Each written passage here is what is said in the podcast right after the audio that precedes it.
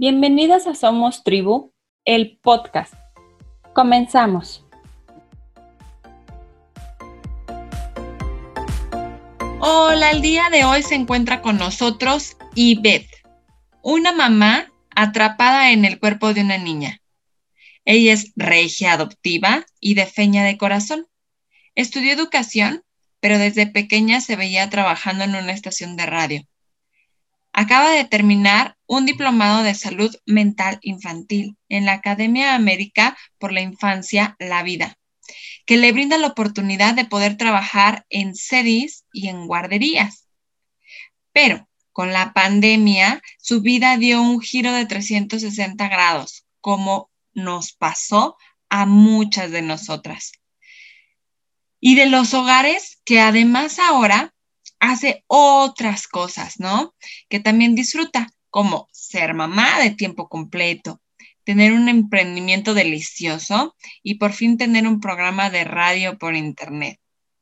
Es mamá primeriza dos veces, porque les cuento que tiene un bello adolescente de 17 años y un hermoso chiquillo de 4 años de edad estando pera de closet y además ama profundamente esta locura llamada maternidad. Y por si no les suena, ella es la segunda vez que está con nosotros en este podcast. Amiga, eres la primera que está dos veces. Bienvenida. Y eso me da emoción, ser la primera en algo, qué emoción, qué emoción. Y nuevamente, muchísimas gracias, te agradezco de verdad de corazón por pensar en mí y por querer que les comparta mi historia. O sea, la verdad es que eh, a veces piensas, no, es que no hay nadie que viva la maternidad como yo, o nadie está pasando por lo que yo. Pero en verdad sí hay muchas mamás que se aventaron a repetir la historia 12 años después. Entonces dices, qué locura. Por eso siempre me gusta decirlo, no es soy una mamá primeriza por segunda vez, porque realmente es que después de 12 años empiezas todo y en cero. Sí, claro. Y pues bueno, vamos a darles como, bueno, ya escucharon un poquito de qué va a ser, pero así netamente es ser mamá de hijos de diferente edad y por supuesto en edades opuestas. Pues platícanos tu experiencia, amiga. Bueno, pues para empezar, eh, fui una mamá eh, ya no adolescente, porque estaba como en ese límite, ¿no? Yo me embaracé, este, oye, qué risa, pero mi esposo siempre dice, es que te di tu regalo de 18 años, literal. Bienvenida al mundo adulto. Yo me embaracé justo, o sea, te a decir casi, casi que el día que cumplí 18 años, porque mi hijo nació en noviembre en el año 2004, ¿no? Entonces, pues si te pones a hacer cuentas, todos los que nacen en noviembre son de, pues se, hacen en el mes del amor y la amistad, ¿no? Pero pues eh, siempre lo he nombrado, se llama Diego, como mi gran sensei, ¿no? Porque él me, me vino a enseñar lo maravilloso de este mundo, o sea, cambió totalmente mi mundo, mi perspectiva. Yo te puedo decir francamente, porque es una pregunta muy común, ¿no? Cuando tienes un hijo a temprana edad o cuando no estaba planeado, que te dicen, ¿alguna vez te llegaste a arrepentir? No, nunca. O sea, creo que ha sido la mejor decisión de mi vida y en algún momento, y se lo he dicho porque tengo una muy buena relación con él, le he dicho, tú viniste a rescatarme, porque no, hombre, yo fui un adolescente terrible, yo lo veo a él y digo, este niño de dónde salió es muy tranquilo, me tocó un hijo buena onda, tranquilo, relajado, pero sí, la verdad es que yo fui muy diferente a él.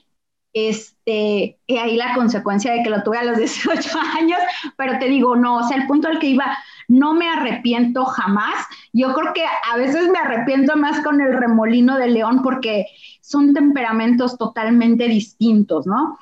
O sea, uno de los eh, como temas que vimos justo en el diplomado que cursé hace poco es que decían, a veces nos preguntamos, ¿cómo dos hijos de las mismas personas, ¿no? Porque pudiera ser, pues es que son hijos de la misma mamá, pero de diferente papá. No, mis dos hijos son del mismo papá y tienen temperamentos totalmente distintos, o sea, son como el agua y el aceite. Y sí, a mí conmigo se aplicó el dicho de tu primer hijo va a ser totalmente, sí, es totalmente tranquilo, un angelillo, y, te estoy hablando que es un adolescente. Eh, y no, o sea, la verdad es que sí batallé más con, con, León y apenas vamos en cuatro años, o sea, esto es increíble, pero cierto. Entonces, la verdad es que no, nunca, nunca me arrepentí de que él llegara tan pronto a mi vida. ¿Cómo ha sido el, vivir esta diferencia de años? Pues mi persona, mi cuerpo, obviamente es totalmente distinto, tengo miedos diferentes con uno a con el otro eh, la forma de educarlos y de criarlos totalmente distinta, ¿no? O sea, hace 12 años no se escuchaba de lo que hoy en día me acompaña en la maternidad. Crianza respetuosa, porteo, lactancia, el juego libre, pedagogías como Waldorf, eh, Montessori, que hoy en día se escuchan un poco más. No, hombre, hace 12 años, date años que lo mandabas a la escuela y que todo iba bien, ¿no? ¿Cómo fue esto? Pues te digo, fui como adolescente, que yo ya no lo llamaría tan adolescente, pero creo que inconscientemente yo busqué el ser mamá joven porque yo viví como que la contraparte. Eh, mis papás, bueno, de mi papá yo era como el segundo matrimonio, bueno, no era, fui el segundo matrimonio y de mi mamá no, pero ellos ya eran personas grandes y entonces a mí me tocó llevar una relación que para mí fue complicada, porque muchas veces eh, en la primaria si llegaban por mí, me llegó a pasar que me decían, oye, ya llegaron tus abuelitos por ti. Y yo siempre sentí que inconscientemente busqué el, el ser mamá joven, porque yo no quería que mis hijos llegaran a pasar por eso. Entonces yo digo, no, no fue un error, no se me escapó, o sea, yo buscaba ser una mamá joven y la verdad es que lo disfruté, muchísimo, o sea, eh, qué cosas te puedo decir como, no positivas, como más disfrutables de ser mamá joven, pues eh, primero la edad, ¿no? O sea, no es lo mismo correr y tirarte, arrastrarte en el piso, en el pasto, a los 20 años que a los 30 y pico o quizá a los 40. No tienes la misma energía, te cansas más rápido, eres más madura para la gente común, porque realmente creo que yo no he madurado tanto como tendría que ser para mi edad. Mi hijo grande luego sí me dice, mamá, es que ya, ¿cuándo vas a madurar en verdad? O sea, es una persona tan centrada y también esto se lo, se lo, ¿cuál sería la palabra? O sea, yo digo que fue en base a que él vivió todo lo que a su papá y a mí nos costó el llegar a ese punto de equilibrio, el que lo sacrificamos muchos años de nuestra presencia física, porque creo que nunca nos distanciamos de él. O sea, había un acompañamiento a distancia. Los dos trabajábamos, hubo una etapa en la que tuvimos que negociar por ahí mi esposo y yo, oye, ¿sabes qué? Que no vamos a salir adelante si seguimos con estos trabajos, pues trabajos eh, que conseguías eh, cursando la prepa de medio tiempo, entonces pues no te iba a dar la vida. Entonces dijimos, a ver, nos tenemos que poner las pilas y uno va a estudiar, entonces dijimos, pues va primero mi esposo, entonces trabajaba, salía, se iba a la universidad, obviamente todo el día, y para mí, obviamente para ganar un poco más era un trabajo de tiempo completo, y no, realmente es que no, perdimos muchos años, bueno, no perdimos, creo que invertimos muchos años en otra cosa, pero, pero nos fue bien, porque nunca se vio reflejado en él el que no estuvimos físicamente todos los días ahí pegados a él. Eh, me ayudaron mucho mis papás, o sea, obviamente cuando se enteraron fue así de, ¿qué? La niña, o sea, porque tienes 18 años, pero al final ellos te siguen viendo como una niña, ¿no? Más, o sea, mi mamá era un carácter súper especial.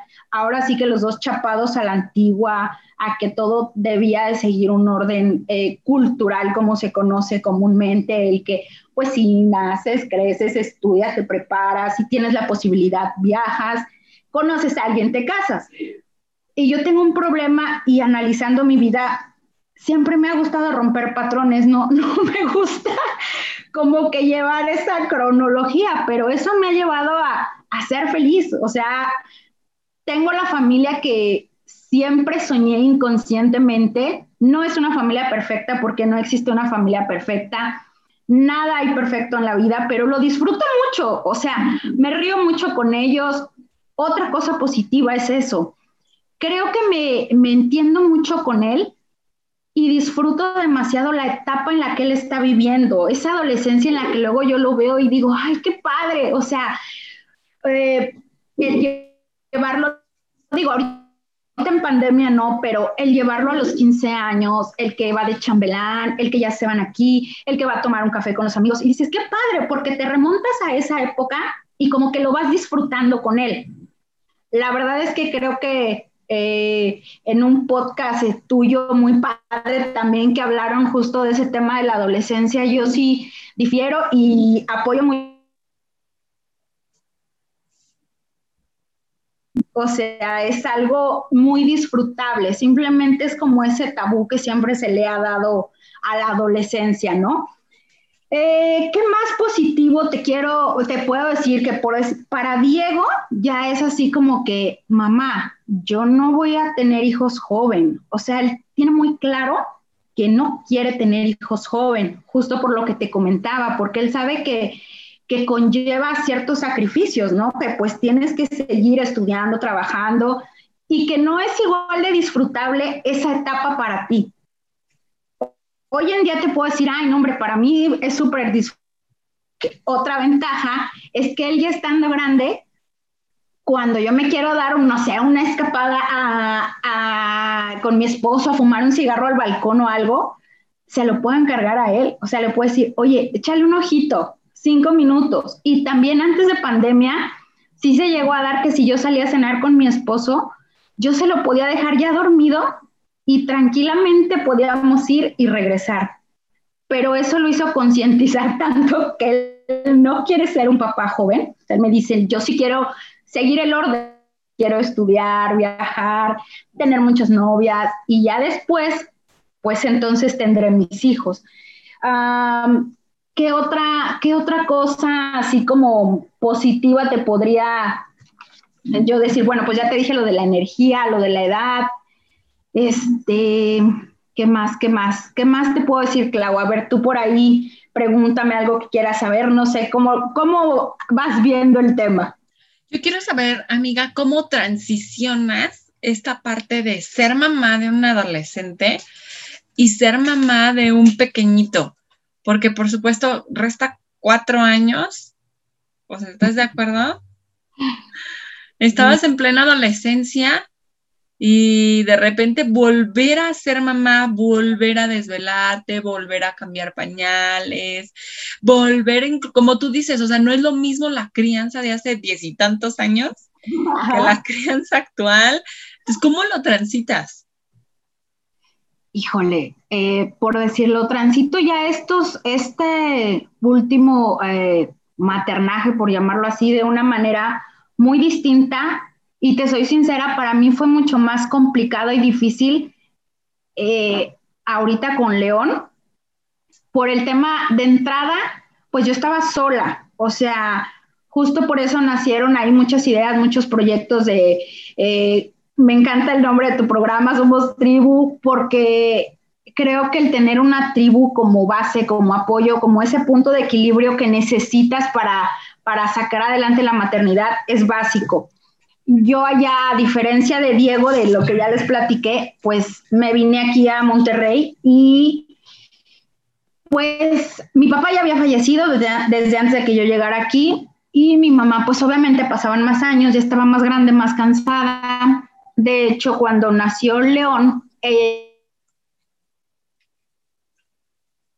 está para ayudarte, para echarte la mano. Y te digo, a diferencia de con Diego, yo estuve aquí ya totalmente sola, sola, sola, porque ni siquiera yo me había metido a, grupos eh, de Facebook, de WhatsApp, de nada. Yo no sabía todo esto que existía hoy en día en la maternidad. Y pues yo no tenía conocí a nadie y, para mí fueron unos días complicados porque de entrada el día que fuimos, que me empezaron las contracciones y todo, nunca contemplamos que al estar en el hospital, pues no iban a dejar pasar a mi hijo. Entonces, De hecho, él estuvo solo en todo ese tiempo. Para mí desde ahí fue como una, una carga emocional el tener que estar pujando y preparándome para la llegada de León, pero estar pensando en que mi otro hijo estaba fuera porque no lo dejaban entrar al hospital por ser menor de edad y realmente no teníamos a nadie. Entonces desde ahí empecé un camino de soledad acompañada siempre por mi esposo, que fue el que siempre me ha acompañado en locuras y en todo lo que hago y deshago, pero realmente es que sí, o sea, los dos nos sentíamos solos, no, no teníamos en quién apoyarnos, no te digo, no conocíamos ningún grupo, ninguna página, ningún nada. Fue complicado por hacerlo solos hasta que empecé a descubrir que existían la maravilla de apoyos, tribus y grupos de mamás que se apoyan unas con otras. Y creo que en ese momento mágico todo empezó a ser más fácil. E, el saber que alguien siempre estaba disponible en un grupo de WhatsApp a las 2 de la mañana cuando tú estabas lactando, o sea, el tema de la lactancia. Yo a Diego hace, bueno, 12 años antes, intenté darle pecho, porque pues yo sabía, sabía que era lo, mejor, ¿no? Darle pecho a tu bebé. Claro que a los 18 años lo intenté un día y me dolió y dije, no, jamás. O sea, a mi hijo le di un día y le vivió de fórmula. Digo, está perfecto, no tengo nada en contra de las fórmulas, pero pues esa inmadurez y esa falta de, de conocimiento me hizo decirle, sí, pues le, le damos fórmula. Y con León fue, o sea, me aventé dos años, ocho meses de lactancia. y es lo que te digo, o sea, fueron maternidades totalmente distintas. Desde la forma en la que nacieron. Diego, a contraparte, fue una cesárea programada porque a mí me, me, decía el ginecólogo, es que por tu edad todavía no estás desarrollada al 100 y los huesos y esto y lo otro, ok, prográmeme. Pues, o sea, a los 18 años yo sin saber nada y con miedo. Y claro que también ahí fue mucho también la opinión de mamá, ¿no? Que te decía, no, no, no, no, que no sufra, que, que lo, lo más práctico y lo que salga mejor, ok. Y me programaron. Y 12 años después te vas enterando que no era necesario programarte, que aunque tenía 18 años lo podía haber hecho. Pero te digo, o sea, hace 12 años todo era totalmente distinto. Claro. Si tuve un parto, no fue un parto respetado porque no, no estaba tan metida en esas ondas, no sabía qué conllevaba, pero a pesar de mis gritos y de todo lo que pasó, lo disfruté mucho lo disfruté mucho, pero yo ya no me veo con otro bebé, o sea, creo que los dos hijos varones que tengo llenan e, esa idea que yo tenía de maternidad. Y aparte creo que ya esperarme 12 años más sería ya, ya no podría tener otro hijo. Y te soy sincera, o sea, es muy desgastante. Me cansé muchísimo más ahorita que hace 12 años. O sea, había momentos en los que yo gritaba, lloraba y decía, es que ya no puedo, estoy cansada física y mentalmente. Y yo creo que el cansancio mental era más eh, por un tema de no tener un acompañamiento los primeros meses. Mi esposo por cuestiones de trabajo tenía que salir de viaje y era un tema así de, ¿y, y yo qué hago con él? ¿A quién le hablo? ¿A quién le digo que me ayude a sacarlo de, de la regadera, o sea, obviamente estaba Diego, pero pues ahí era un tema de cómo le voy a dar al bebé, pues si yo me estoy bañando, o sea, sí, había, sí hubo situaciones que, que de verdad me, me hacían llorar porque decía es que ya no puedo más. Y de ahí vino la necesidad de buscar y encontrar y hacer muchas tribus y tener mucha gente hoy en día que agradezco el haber encontrado en mi vida una de esas personas, tú, porque de verdad que se aprende demasiado de, todas las páginas, de todas las, redes que sigues. Como bien dicen, ¿no? Uh, sigue lo que te deja algo, lo que te hace sentir bien. Y de verdad que sí, me, encanta llenarme de, tantas amigas, madres conocidas que aportan tanto a, a ese acompañamiento que necesitamos como mamás. Y pues la transición realmente es que, te digo, la de ahorita fue difícil. ¿Qué pasó en ese inter de 12 años? Porque si es una pregunta que, que me llegaban a hacer mucho de entrada, como que la sociedad siempre me ve, creen que mis hijos son de diferentes papás, porque como que se les hace ilógico el, el, decir, ¿cómo se esperó 12 años, no? Y cuando me hacen esa pregunta, eh, hoy justamente, como sabía que íbamos a tener esta charla, me, puse a reflexionar y dije, ¿por qué realmente, ¿qué, ¿qué nos hizo esperar 12 años? Lo que yo siempre respondo en automático es, es que disfrutábamos mucho estar solos, o sea, por la edad seguíamos saliendo de fiesta, seguíamos, digo, te estoy hablando años atrás, ahorita en pandemia, pues aunque nos siguiera gustando, era, no podíamos ir a ningún lado, pero aquí nosotros hacíamos nuestra reunión de, la verdad es que lo analicé y me di cuenta que no, no era tan cierto eso que yo siempre me contesto en automático lo que pasa, digo, tú aquí en este tema vas a ser más experta. No sé el nombre correcto, pero mi cerebro como que quiso aislar cosas que pasaron en mi vida y dijo, ¡pum!, las vamos a olvidar y lo bloqueamos. Sí, claro. ¿Qué me pasó en ese inter de 12 años? Eh, yo tendría, tendría dos hijos en medio de Diego y de León que fueron pérdidas eh, accidentales, por así llamarlo, pero me di cuenta que, que en el fondo, o sea, fueron seguidas, eh, no sé, fue una... Uh, entre esos dos bebés y llegó el momento en el que dije, ya no quiero intentarlo. Claro. Y a mí me, me, me, me surgió el miedo de, te va a pasar lo mismo.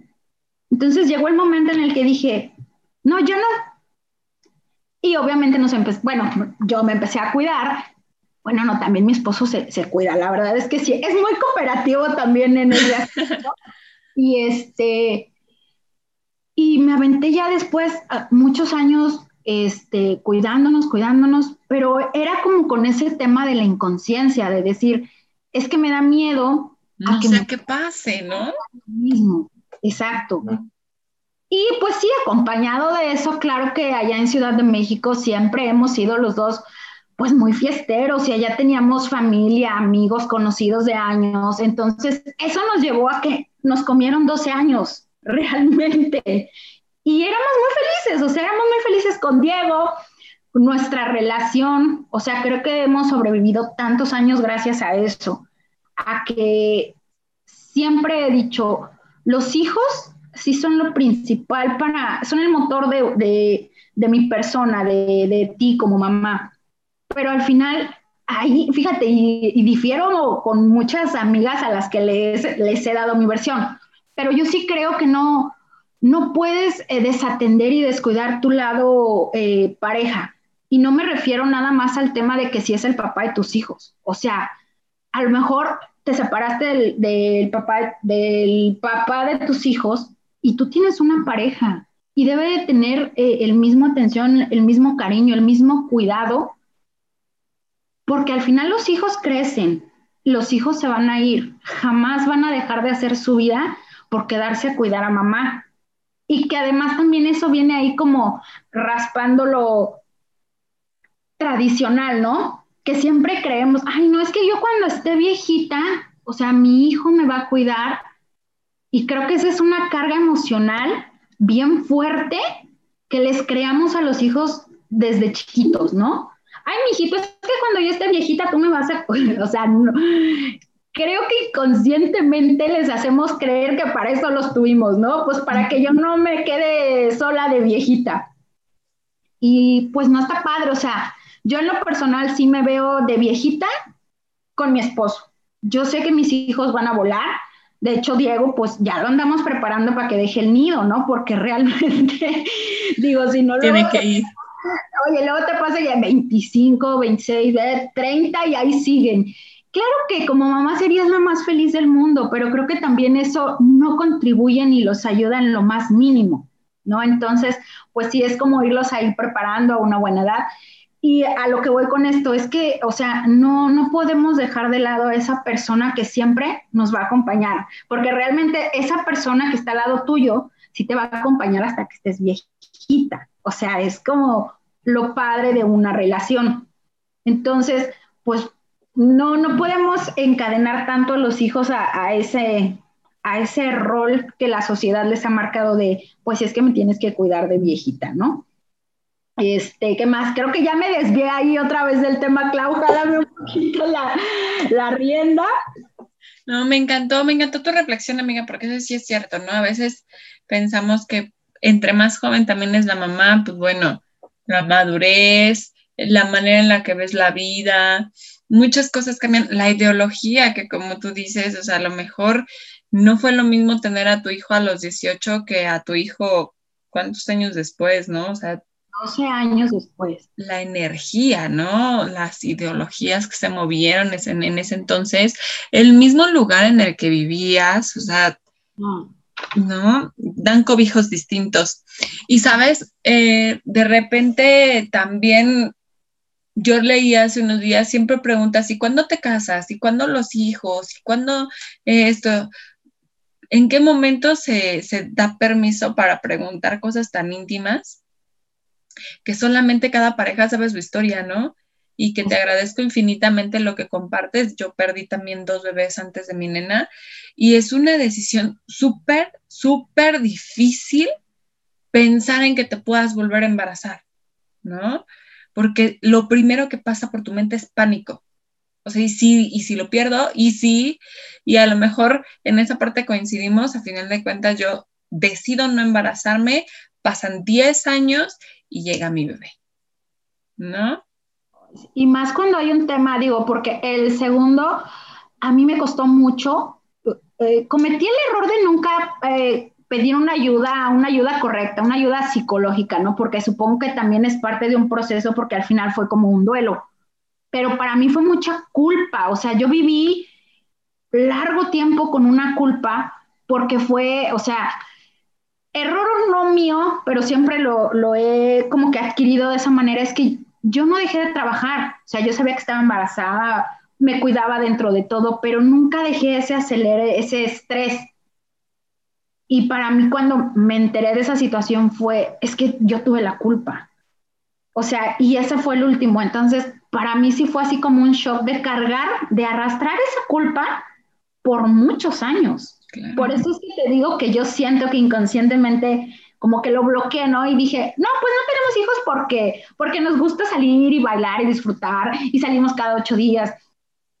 ¿Qué nos hizo dar ese paso 12 años después que llegamos a Monterrey? Y pues como ya saben la historia, no conocíamos a nadie y ya, o sea, los dos ya estábamos centrados en los 30. Entonces fue así de, a ver, plática seria. Claro. ¿Tenemos otro hijo, sí o no? Es el momento porque, justo por eso, porque yo decía, híjole, es que sí quiero, pero ya, ya no me siento con la misma energía, este, y mi esposo decía, no, es que imagínate, ya nos van a ver y van a decir que los chavorrucos, que no sé qué. Y te das cuenta, para muchas personas, para muchas amigas, madres, o hasta para los papás, es una edad perfecta. Y creo que en algunos aspectos sí es mejor tenerlo a los treinta y pico, a veces ahora se ve que hasta los cuarenta porque pues médicamente ya han visto por ahí que no hay tanto riesgo como antes se creía, ¿no? De que no, es que si en los 40 y tu hijo van a ser mal. Y no, o sea, realmente es que digo, también depende mucho la genética, tu historial médico y todo eso, pero hoy en día hay mujeres eh, que tomaron primero su éxito de, de profesión, viajaron, todo, y a los 40 tienen hijos y son totalmente felices. Entonces, creo que también nunca va a haber una edad correcta para ser madre. O sea, creo que llegan en el momento adecuado para ti como, como persona, porque ni siquiera podemos decirlo para ti como mujer, porque aunque somos mujeres, somos muy distintas. Tenemos ritmos de vida totalmente distintos. O sea, yo hoy en día gracias a Dios, todavía me puedo tirar en el piso, juego con León, hago muchas cosas que hice con Diego, pero si realmente te das cuenta que, ay, ya me cansé, o sea, que ya el cuerpo no reacciona igual, o sea, pasa como con las crudas, no es lo mismo a los 20 que a los 30 y pico, o sea, no, ya con una ya estás que no, no te aguantas, prefieres ya no tomar, ahora dices, no, mejor me disfruto un vinito, voy, veo la tele y me duermo, o sea, cuando a los 20, claro que no, o sea, eso era de, de viejillos, ¿cómo vas a hacer eso? Entonces, sí son muchas cosas. Fíjate, también otro punto eh, disfrutable, por decir, eh, del vivir esta etapa en conjunto, es que sentimos bien padre cuando llegamos con los papás, en reuniones, ¿no? Con los papás de Diego, el más grande, y siempre nos dicen, ay, qué jóvenes, qué chiquitos están. Y nosotros, ay, gracias. Pero luego llegamos a, a las otras reuniones ya con León y ya somos los grandes, o sea, es así como que, ay, aquí ya no nos dicen esas cosas bonitas de que, ay, qué chiquitos, qué jóvenes, que no sé qué. Pero es, es tan padre y le agradezco tanto a la vida que tuve esa oportunidad, o sea, de que vivo cosas muy divertidas, muy locas con uno y con el otro, así como que, híjole, es muy, es un contraste difícil de explicar, pero padrísimo, o sea, antes de pandemia, te digo, cuando lo llevaba a los 15, pues sí, ¿no? Y tenía yo que esperar a que me hablara a 12 y media, una de la mañana. Y al otro día prepárate porque, híjole, hay piñata. Bueno, es que aquí en Monterrey las fiestas de niños los conocen más como piñatas, ¿no? Pero pues es una fiesta de niños.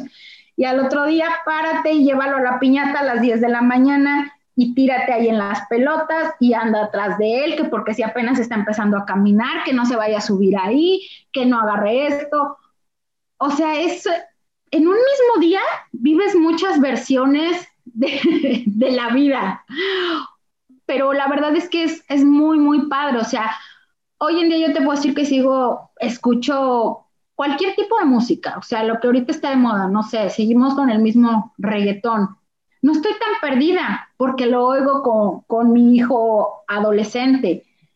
Y también escucho digo, ahorita ya no sé tanto, pero yo hasta donde me quedé, gallina pintadita, este, ahora ya hay influencers, niños, hay unos muy famosillos ahí, Dan y Evan, que hablan de puros dinosaurios.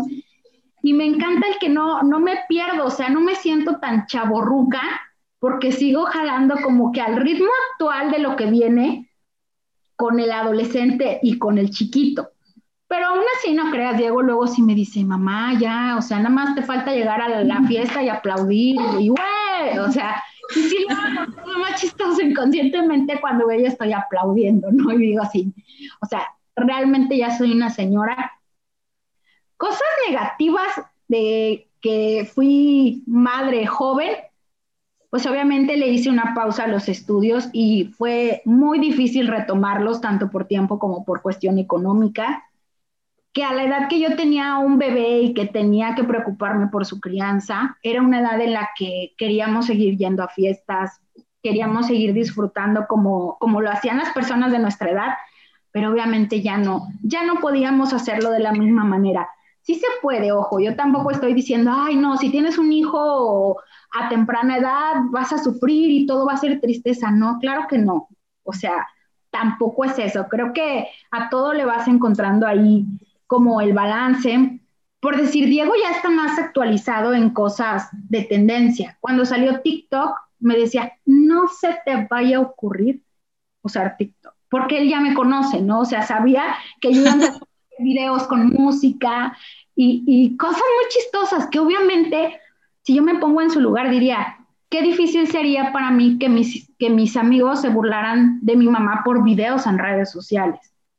Entonces, a veces en, mí entra un poco la conciencia de decir, no puedo rebasar este límite porque la edad en la que él está se presta mucho a que lo llegaran a lastimar por videos tal vez graciosos para mí, pero para ellos que están en esa edad eh, es algo muy difícil de controlar. Entonces realmente es que sí, casi no use TikTok. Entonces, pero son realmente cositas muy insignificantes porque realmente es que eso es algo insignificante para mí. Pero todo, todo, te digo, es muy disfrutable. Eh, Diego es una persona tan centrada que podemos hablar con él temas de política, de alcohol, eh, drogas, de lo que está pasando en el mundo. O sea, de verdad es que sí podría decir siempre lo he aceptado tristemente que es más maduro que yo. No sabemos qué pasó con ese niño, pero sí, es un muy buen niño y, o sea, queremos trabajar bajo la misma perspectiva con León, pero como te decía al principio, son temperamentos totalmente distintos. Y claro que también la forma de criarlo es totalmente distinta, porque a Diego no te voy a negar, hace 12 años sí le llegaron a tocar un par de nalgadas tal vez. Fue lo más que llegamos a lo que se conocería como golpes, que hoy en día y en mi diplomado era así como que el máximo, el tema central, o sea, no golpes, cero golpes. Y la verdad es que es complicado porque tú vienes ahí ya con, con, con una manera de criar y dices, pero ¿cómo le voy a hacer? Bendito Dios, hoy tenemos acceso a todo dando un clic. También tiene su lado negativo, no te voy a decir que no, porque a veces tanta información nos hace bloquearnos y nos hace hacer cosas que ni siquiera estamos seguros de hacer, ¿no? Entonces, sí tenemos que aprender ahí a medio filtrar todo lo que llega a nuestras manos, pero sí, sí hemos tratado de cambiar eh, esta crianza con León a una manera más positiva, que no haya golpes, eh, respetándolo mucho como persona, ¿no? Porque a veces creemos que porque son niños, no, pues tienen que hacer lo que uno les dice. Y pues es más bien el acompañarlos en ese, en ese camino que, que viene para ellos. Te puedo decir que tocaron dos mamás totalmente distintas, sí, tanto en edad como en nivel de madurez. Y pues así tal cual. Fueron dos mamás distintas, con dos hijos distintos, que creo que eso es muy importante, que entendamos que cada hijo va a ser distinto y aprender a, a disfrutar el momento en el que en el que los hijos te lleguen. O sea, yo te podría decir que repetiría mi historia a los mismos tiempos, sí. Creo que disfruto muchas cosas que quizá haya mamás que por la edad o que porque digan, no, pues yo ya prefiero quedarme con uno. O sea, para mí siempre lo he dicho, fue una bendición el poder tener un hijo 12 años después, porque lo viví, lo disfruté de una manera distinta. Y pues creo que cada uno tuvo su tiempo, su tiempo de, ¿cómo te diré? De disfrute, ¿no? De, por decir, Diego se aventó 12 años siendo, siendo el centro de nuestra vida realmente. Todo era para él, nuestro cariño, nuestro tiempo, nuestra inspiración, porque mucho de lo que logramos y hasta donde estamos, hasta Monterrey, fue gracias a él, porque todo lo hacíamos pensando en ofrecerle algo mejor a él, Y, y con León es, híjole, con León va a ser lo mismo, aunque digas, no, pero porque sí, sí va a ser lo mismo, porque al final Diego está entrando en esa etapa en la que quiere a mamá y a papá, pero ya los disfruta a distancia, ¿sabes? Eh, ya no necesita que estemos pegados a él, de repente se sienta a ver una película con nosotros, pero hasta ahí. Pero eso no nos hace dudar de su cariño, ni él, ni él duda del nuestro ni nosotros de él, porque ya entendemos que ya está en esa etapa, como te decíamos, ¿no? O sea, inconscientemente, pues se está preparando para dejar el nido. Entonces, León también va a ser como esa persona que va a disfrutar nuestro tiempo para él solo, porque por más que yo de repente me acerco a Diego y quiero estar ahí con él, pues él sí ya me dice, no mamá, o sea, ya, o sea, a mí me gusta estar más con mis amigos, eh, pues, con el celular, ¿no? Y de repente cuando te lo dices así de, entras en shock como mamá, y, pero ¿cómo? O sea, no puede ser. Pero creo que es bien importante también que entendamos y respetemos los tiempos de nuestros hijos para poderlos acompañar de la mejor manera, porque te digo, nada hay perfecto. Entonces, pues creo que así, así ha sido como esto de ser mamá de, de dos personas de edades tan distintas. pero muy disfrutable, la verdad, muy, muy disfrutable. Muchísimas gracias, amiga. Me gustaría que nos dejaras tus redes sociales para que los papás puedan seguir conociendo un poquito de tu historia, un poco de lo que compartes también en la estación de radio, los domingos de recomendación que están también geniales. Luego ando viendo, ¿qué recomienda de las películas? A ver cuál me chuto cuando mi bebé se duerma, ¿no? Nada más recomiendo de crianza, porque, o sea, te digo, claro que sí, nuestro mundo son los hijos, pero claro que también tenemos que vernos como mamá, o sea, como mujeres, ¿no? O sea, también disfrutamos ver una película que no tiene nada que ver con la maternidad, que te habla de otra cosa, alguna película de suspenso, de terror, alguna serie, que luego las recomiendo y digo, ay Dios mío, me van a caer lluvia de críticas porque van a decir, ¿cómo? Si está criando un hijo y, y ve esos programas y, o sea, entonces digo, pero bueno, o sea, realmente creo que todas lo hacemos, pero no todas nos atrevemos a gritar. A decirlo, claro. Esa es como la única diferencia. Así es. Entonces déjanos tus redes sociales, amiga. Y oye, de verdad soy bien chafa. Déjame, según yo aquí le puse, bueno, es haciendo guion bajo tribu, así estoy en Instagram y en Facebook, que ya sé que casi no se usa Facebook, pero es como requisito tenerlo, ¿no? Es haciendo tribu con Ivette Rieveling, pero la verdad es que sí, como todos tienen más movimiento el Instagram y el programa sale, es radio por internet, pero nos pueden ver y escuchar.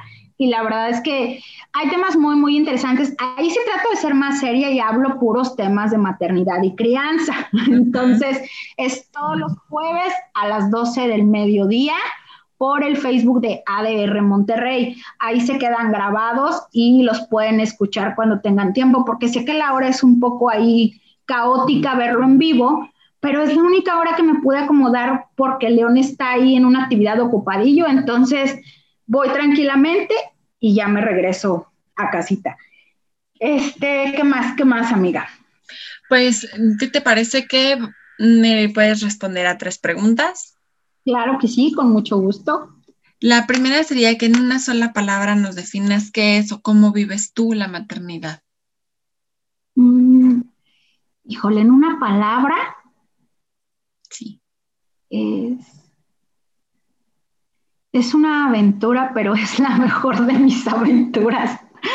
Sí, realmente, porque voy, voy al ritmo que mi, que mi intuición me dice Ah, claro que sí recopilo mucho de lo que leo, de lo que escucho, de gente eh, que sabe de los temas que tengo la oportunidad de entrevistar, de conocer cada semana. Absorbo, trato de ser una esponja y absorber de toda esta maravillosa gente, incluida tú en esa lista que también ya estuviste por ahí en un, en un episodio y este pues así trato de ir eh, sorteando esta de la maternidad, pero sí creo que es una, una aventura llena de locura que hay que disfrutar. Sí. La segunda sería una frase o mantra que te acompañe. Híjole, mira, yo tengo una, fíjate, hubiera sido al revés porque esa es como una palabra, ¿no? Es eh, Ohana, que para nosotros tres, porque León aún no, no la no, no le hemos dado esa fuerza que para nosotros tres tiene, porque sí la entiende. Te, aseguro que aunque tiene casi cuatro años, sí la entendería. Pero esa palabra nos vino a acompañar desde que llegamos a Monterrey. O sea, es como nuestra palabra de decir, la familia siempre está, a pesar de que no estaba, en momentos difíciles, difíciles, siempre decíamos, Ojana, o sea, todo va por la familia y aunque esté a distancia, aunque aquí solo seamos tres, las raíces del gran árbol siguen en Ciudad de México, pero aunque estén lejos, siempre nos van a acompañar. Perfecto. Y por último, un libro que nos recomiendes. Híjole, la vez pasada, bueno, en, en el episodio, en el primero que estuve contigo te recomendé uno, pero ahorita sí te lo voy a cambiar. Igual, estoy dispuesta a recibir críticas porque es un libro muy fuerte. A mí me impactó demasiado. Es un libro que se echan, como dirían comúnmente, en una sentada. Eh, se llama Un sicario en cada hijo te dio. El puro nombre ya es muy fuerte. Es de Saskia Niño de Rivera. y te habla de, de lo lastimadas que están las adolescencias hoy en día. Y justo, o sea, obviamente Diego, mi hijo adolescente, me llevó a, a, leer ese libro, pero cuando lo leí, te hace reflexionar tanto que entiendes que esas adolescencias tan lastimadas vienen de, infancias lastimadas. O sea, que nuestras manos como padres o personas de que estamos al cuidado de menores, abuelitos, no siempre son los padres las que están acompañando esas infancias, podemos cambiar el rumbo de esas adolescencias.